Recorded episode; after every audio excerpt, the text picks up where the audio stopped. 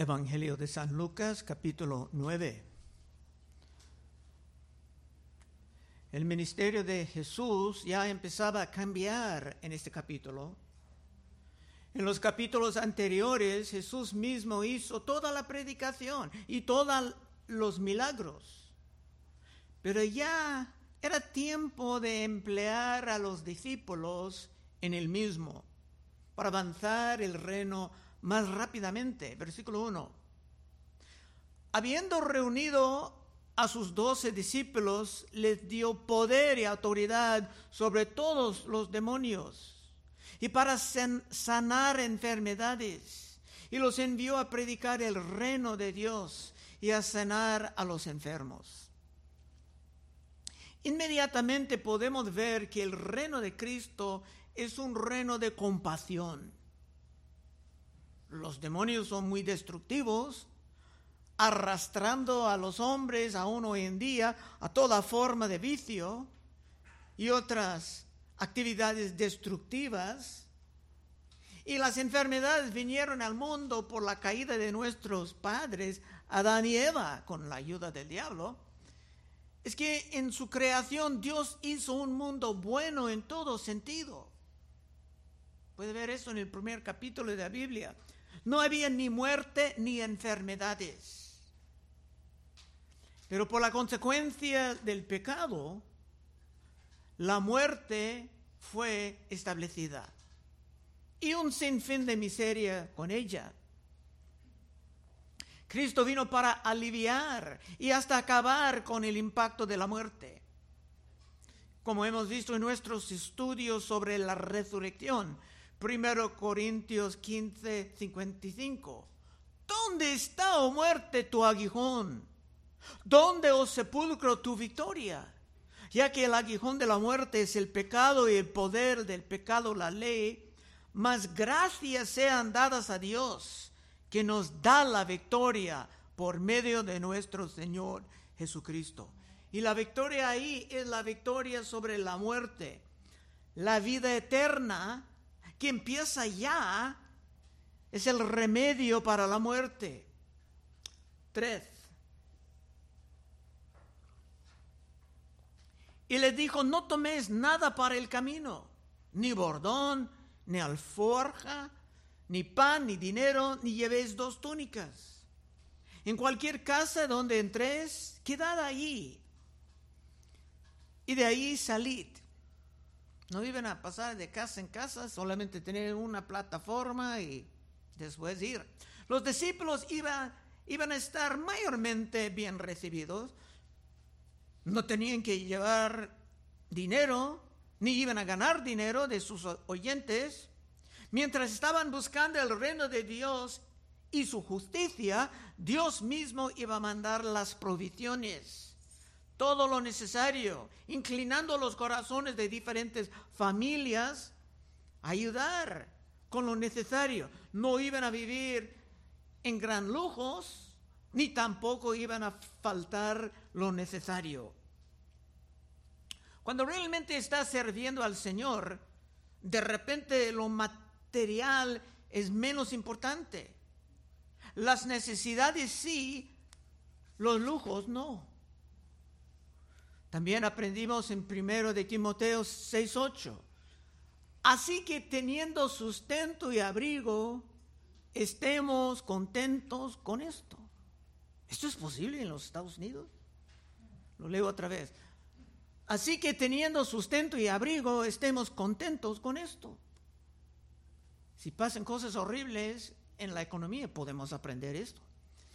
Porque los que quieren enriquecerse caen en tentación y lazo y en muchas codicias necias y dañosas que hunden a los hombres en destrucción y perdición, porque raíz de todos los males es el amor al dinero. No es el dinero, es el amor al dinero, levantando el dinero como tu ídolo, el cual codiciando algunos se extraviaron de la fe y fueron traspasados de muchos dolores. Así que los discípulos aquí iban a tener sus prioridades en orden. ¿Y tú? Cinco. Y donde quiera que no os recibieren, sacudid de aquella ciudad, salid de aquella ciudad y sacudid el polvo de vuestros pies en testimonio contra ellos. Como siempre, muchos iban a rechazar el mensaje del reino. Aunque era un mensaje magnífico, siempre hay personas que prefieren la oscuridad del mundo en vez de la luz de la verdad. Y Cristo nos advirtió de esto en otro lugar, en Juan 3:19. Y esta es la condenación, que la luz vino al mundo y los hombres amaron más las tinieblas que la luz, porque sus obras eran malas, porque todo aquel que hace lo malo aborrece la luz y no viene a la luz para que sus obras no sean reprendidas. Mas el que practica la verdad viene a la luz para que sea manifiesto que sus obras son hechas en Dios. Y sacudiendo el polvo de sus pies, los discípulos dejaban un anuncio claro de que los que renuncian el mensaje tan glorioso para continuar sirviendo al mundo, la carne y el diablo, iban a sufrir las consecuencias más severas. Cristo lo puso aún más dramáticamente en el próximo capítulo de este libro. Lucas 10:10, 10, porque se van a salir otra vez. Mas en cualquier ciudad donde entréis y no os reciben, saliendo por sus calles, decid, aún el polvo de vuestra ciudad que se ha pegado a nuestros pies los sacudimos contra vosotros. Pero esto sabed, en el reino de Dios, que el reino de Dios ha acercado a vosotros. No era algo muy en el futuro, ya estaba ahí. Y os digo que en aquel día será más tolerable el castigo para Sodoma que para aquella ciudad. Sodoma era un lugar terrible. Pero dice, rechazar el mensaje de Cristo será más terrible. Continuando ahí dice, ay de ti, Corazín, ay de ti, Bethsaida, que sin Tiro y Sidón, esto era el norte donde vivía Jezabel, que estamos estudiando en viernes y todos están invitados, ay de ti, Bethsaida, que si en Tiro y Sidón se hubiera hecho los milagros que se han hecho en vosotras, tiempo ha que sentadas en silicio y ceniza se habrían arrepentido. Por tanto, en el juicio será más tolerable para el, castigo para Tiro y Sidón que para, que para vosotros. Esta amonestación está siempre importante porque el diablo tiene muchos engañados en nuestros tiempos, pensando que tal vez van a preferir otra religión o ninguna religión. Pero esto es un error gravísimo, porque todos tienen una deuda de pecado y sin el remedio del pecado en la sangre de Cristo, estos van a pagar por sus pecados en carne propia. Y en su compasión, Cristo hablaba con claridad, no tratando de suavizar nada de la verdad, sino llamar a todos a la seguridad de un refugio en Él. 5. Y saliendo, pasaban por todas las aldeas anunciando el Evangelio y sanando por todas partes. Los discípulos ya tenían la madurez adecuada para anunciar el mensaje. Aunque todos eran hombres comunes y corrientes, pescadores, cobradores de impuestos, el mensaje no es tan complicado. Y con la experiencia y con los estudios regulares de la, de la palabra, puede ser algo placentero, hasta emocionante. Siete. Herodes, esto es un rey terrible, Herodes el tetrarca oyó de todas las cosas que hacía Jesús y estaba perplejo, porque decían algunos, Juan ha resucitado de los muertos. Está hablando de Juan Batista. Otros, Elías ha aparecido. Vamos a ver que Elías no murió, sino que fue en un carro de fuego. Y otros, algún profeta de los antiguos ha resucitado. Y dijo Herodes, a Juan yo le hice decapitar. ¿Quién pues es este? De quien oigo tales cosas y procuraba verle. Por todo esto, el rey Herodes sentía muy incómodo, porque su conciencia era encendida. En otros lugares dice, de los evangelios dice que Herodes pensaba, estaba convencido de que Jesús era Juan Bautista resucitado. Es que Herodes sabía que Juan era un hombre justo, un gran profeta, pero por su ego, en frente de muchos invitados en su cumpleaños, haciendo una promesa a la hija de su esposa, esposa ilegítima según Juan, Herodes mandaba que sea matado. Y ahora se sentía algo de peligro. Juan Bautista predicaba un reino de justicia y ahora era eliminado. Pero los predicadores de justicia ya estaban multiplicándose y apareciendo en todos lados por los discípulos de Jesús. Y en el libro de Hechos te puedes leer la muerte horrible de este Herodes. Se tenía bastantes razones propias de temer la justicia de Dios. 10. Vueltos los apóstoles, le contaron todo lo que habían hecho y tomándolos se retiró aparte a un lugar desierto de la ciudad llamada Bethsaida. Como estamos descubriendo en los viernes estudiando la vida del profeta Elías, es importante tener tiempo para descansar. La obra del reino puede dejar uno agotado y en su compasión Cristo llamaba a estos discípulos cansados a un lugar retirado. Es que era difícil descansar cuando las multitudes continuaban a llegar para escuchar y para pedir soluciones a sus problemas. 11. Y cuando la gente lo supo, le siguió. Y él les recibió y hablaba del reino de Dios y sanaba a los que necesitaban ser curados. Otra vez, como es a veces en el ministerio, encontrar un poco de descanso no era tan fácil. Descubrieron dónde eran y vinieron las multitudes. Y por su gran compasión, Cristo no iba a decir que ya no eran disponibles, estamos cerrados, no. Sino que simplemente se continuaban predicando y sanando. El ministerio era demasiadamente popular porque los discípulos andaban cerca de Cristo y lejos de las vanidades de este mundo y por el momento simplemente tenían que continuar sirviendo.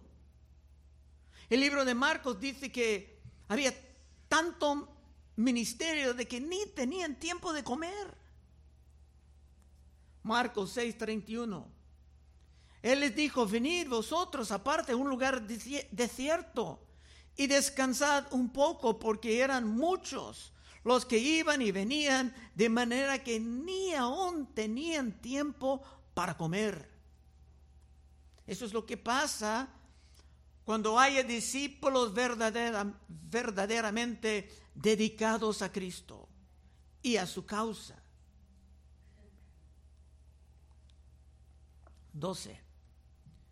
Pero el día comenzaba a declinar y acercándose los doce dijeron, estos son los discípulos, los apóstoles dando órdenes a Cristo, Despide a la gente para que vayan a las aldeas y campos de alrededor y se alojan y encuentran, encuentran alimentos. Porque aquí estamos en un lugar desierto. Los discípulos ya finalmente eran agotados y tenían que preparar por una noche de tranquilidad. Pero el reino de Cristo es un reino de compasión. Y por esto no se pudiera simplemente despedir a la gente. con hambre. 13. Cristo va a responder. Él les dijo, dadles vosotros de comer. Y dijeron ellos, no tenemos más que cinco panes y dos pescados, a no ser que vayamos nosotros a comprar alimentos para toda esta multitud, y sería mucho dinero porque habían miles. En vez de descansar, iban a servir la comida. ¿Pero qué comida? 14. Y eran como cinco mil hombres. Entonces dijo a sus discípulos, hacerlos sentar en grupos de 50 y en 50. Serían muchos grupos. Así lo hicieron, haciéndolos sentar a todos. Por fin, los discípulos tenían la madurez suficiente para confiar en su Señor. ¿Y tú? 16. Y tomando los cinco panes y los dos pecados, levantando los ojos al cielo, los bendijo y los partió y dio a sus discípulos para que pusiesen delante de la gente. Este milagro es uno de los más famosos y aparece en cada uno de los cuatro evangelios. Esto actualmente pasaba como está revelado aquí, pero también tiene una enseñanza simbólica nos enseña que hay plenitud en Cristo. Y aunque con Jesús podemos sufrir aflicciones, Él estará a tu lado supliendo todas tus necesidades. La comida es una necesidad, no es un lujo, si no está comiendo todo el día. 17. Y comieron todos y saciaron y recogieron lo que les sobró, doce cestas de pedazos. Los discípulos antes pensaban que no había nada de, de suficiente, pero al fin de cuentas tenían de sobra. Y esto debe de fortalecer a tu fe, hermano, hermana, en nuestros tiempos turbulentos. 18. Aconteció que mientras Jesús oraba aparte, estaba con él los discípulos y les preguntó diciendo, ¿quién dice la gente que soy yo? Esa es una pregunta grande e importante. Allá vino a mi puerta una pareja de testigos de Jehová, muy amables, y aunque estudien mucho su Biblia alterada, tienen conceptos distorsionados de quién es Cristo. Se creen que Cristo era un ser creado y que no es Dios, aunque esto está en todos lados en las escrituras. Por ejemplo, Romanos 9:3. Pablo estaba hablando de su pueblo natal y dice, porque desea deseará yo mismo ser anatema, separado de Cristo por amor a mis hermanos, los que son mis parientes según la carne, que son israelitas, de los cuales son la adopción, la gloria, el pacto, la promulgación de la ley, el culto, las promesas, de quién son los patriarcas, y de los que de los cuales según la carne vino Cristo, el cual es Dios sobre todas las cosas no pudiera ser más claro. Bendito por los siglos, amén. Otro también en Hebreos 1.6 dice, otra vez cuando introduce el primogénito en el mundo, dice, primogénito es, es Cristo, adórenle todos los ángeles de Dios. Ciertamente de los ángeles dice, los ángeles tienen que adorar un ser creado, no tiene sentido. Él hace a sus ángeles espíritus y a sus ministros llama de fuego. Más del Hijo dice, tu trono, oh Dios, por el siglo de los siglos, cetro de equidad es el cetro de su reino. Y en Isaías dice que Cristo sería Emmanuel, Dios con nosotros. En muchos otros lugares. Y solamente Dios pudo levantar a los muertos o perdonar a los pecados. Así que contestando equivocadamente esta pregunta puede ser algo sumamente peligroso. 18. Aconteció que mientras Jesús oraba aparte, estaban con él los discípulos y les preguntó diciendo, ¿quién dice la gente que soy yo? Ellos respondieron, unos, Juan el Bautista, otros, Elías, y otros, algún profeta de los antiguos ha resucitado. Él les dijo, ¿y vosotros quién decís que soy? Entonces, respondiendo Pedro, dijo, el Cristo de Dios. Y a lo mejor Pedro estaba hablando por todos, pero Pedro lo tenía bien. Cristo era el Mesías, el prometido. Ya por siglos los judíos esperaban esta persona. Desde el tercer capítulo de la Biblia se habla de uno que iba a venir aplastando la serpiente. Eso es lo, que Dios anunciaba al enemigo en Génesis 3:15. Y pondré enemistad entre ti y la mujer, y entre tu simiente y la simiente suya. Esta te herirá en la cabeza y tú le herirás en el calcañar. Cuando dice herirás el calcañar, quería decir que el diablo iba a hacer daño en contra de Cristo en la cruz. Pero al mismo tiempo Cristo estaba aplastando la cabeza del diablo. Pero si esperaban esta persona desde siempre, cuando Noé estaba nacido más tarde en Génesis, pusieron su esperanza en él. En Génesis 5:28 vivió Lamec 182 años y engendró un hijo y llamó su nombre Noé, diciendo, esto nos aliviará de nuestras obras y del trabajo de nuestras manos a causa de la tierra que Jehová maldijo. Estaban esperando uno que iba a levantar la maldición. Pero esa persona iba a venir mucho más tarde. Y estudiando los reyes de Judá, de Israel en viernes, estamos viendo que todos los hombres tenían sus defectos grandes, hasta David, hasta Salomón. Así que se esperaban el rey que sería enteramente justo. 20. Él le dijo, ¿y vosotros quién decís que soy? Entonces respondiendo Pedro dijo, el Cristo de Dios. Pero él les mandó que a nadie dijesen esto, encargándose rigurosamente y diciendo, es necesario que el Hijo del Hombre padezca muchas cosas y sea desechado por los ancianos, por los principales sacerdotes y por los escribas y que sea muerto y resucite al tercer día. ¿Qué está pasando aquí?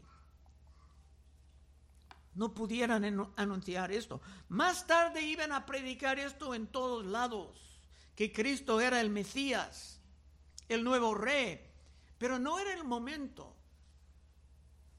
Había muchas cosas que hacer y tenían poco tiempo.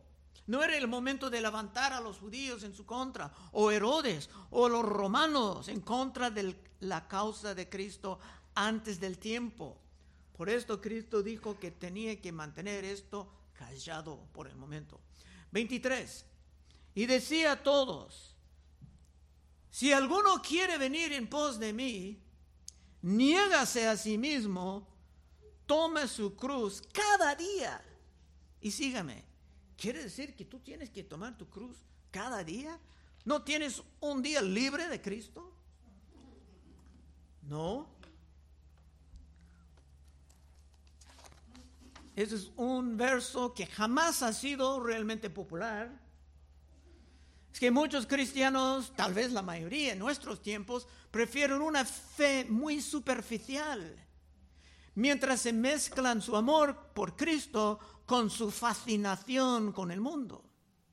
Por esta razón las iglesias, la iglesia es cada vez más débil en nuestros tiempos, por lo menos aquí en el occidente, es que hay una falta de dedicación. Otra vez 23. Y decía a todos, si alguno quiere venir en pos de mí, niégase a sí mismo, tome su cruz cada día y sígame. Porque todo el que quiere salvar su vida, la perderá.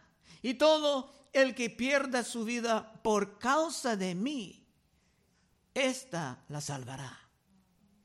Muchos quieren preservar su vida de antes, un poco de idolatría por las riquezas o por otras cosas. Pero los hermanos tienen que decidir qué será lo importante en sus vidas. De otra manera serán como los tibios que Cristo prometía vomitar de su boca. Cristo dijo a una de las iglesias en el libro de Apocalipsis 3:15, yo conozco tus obras, que ni eres frío ni caliente. Ojalá fueses frío o caliente, pero por cuanto eres tibio y no frío ni caliente, te vomitaré de mi boca. Y es una promesa. No aparece en los libros bonitos de las promesas, pero es una promesa. Y por eso muchas iglesias cierran ahora es que sus miembros tienen más amor por el mundo que por el reino compasivo que Cristo está avanzando. 25. Pues ¿qué aprovechará el hombre si gana todo el mundo y se destruye o se pierde a sí mismo? Unos pueden acumular grandes fortunas aún, pero ¿de qué vale si el Señor acaba diciendo, no te conozco? Veremos esto en unos capítulos más adelante, en Lucas 13, 22. Pasaba Jesús por ciudades y aldeas, enseñando y encaminándose a Jerusalén, y alguien le dijo, Señor, ¿son pocos los que se salvan? ¿Por qué una pregunta así? Porque Cristo estaba hablando de la falta de dedicación y por eso el hombre estaba prestando atención y dijo, ¿son pocos que se salvan? Y él les dijo, esforzaos entrar por la puerta angosta, porque os digo que muchos procurarán entrar y no podrán. Después que el padre de familia se haya levantado y cerrado la puerta, y estando fuerte empecé a llamar a la puerta diciendo, Señor, Señor, ábrenos. Él respondiendo os dirá, no sé de dónde sois.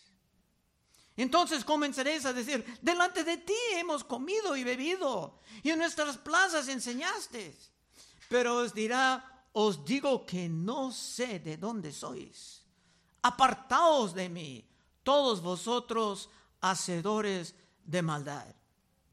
Esto parece algo duro, pero en su compasión, Cristo no va a dejarte en la ignorancia, sino que por la palabra serás bien advertido. 26. Porque el que se avergonzare de mí y de mis palabras de esta, de este se avergonzará el Hijo del Hombre cuando venga en su gloria y en la del Padre de los santos ángeles. Los que digan que son cristianos pero se sienten vergüenza de él o vergüenza de su enseñanza, bueno, Cristo prometa que Él expresará su vergüenza de ellos en el día del juicio. Último verso 27, estamos cerrando. Pero os digo en verdad que hay algunos de los que están aquí que no gustarán la muerte hasta que vean el reino de Dios. Es un texto interesante. Muchos tienen problemas con este texto.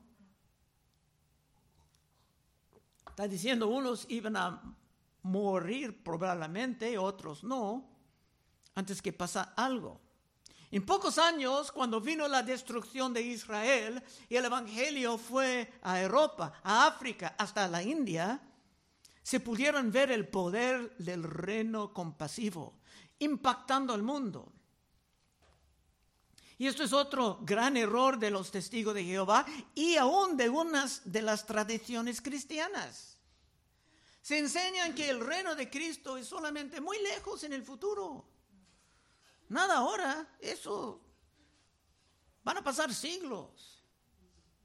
Pero aquí dice muy claramente que el reino, con toda su compasión, iba a venir durante las vidas de algunos que eran presentes durante la vida de Cristo. Conclusión.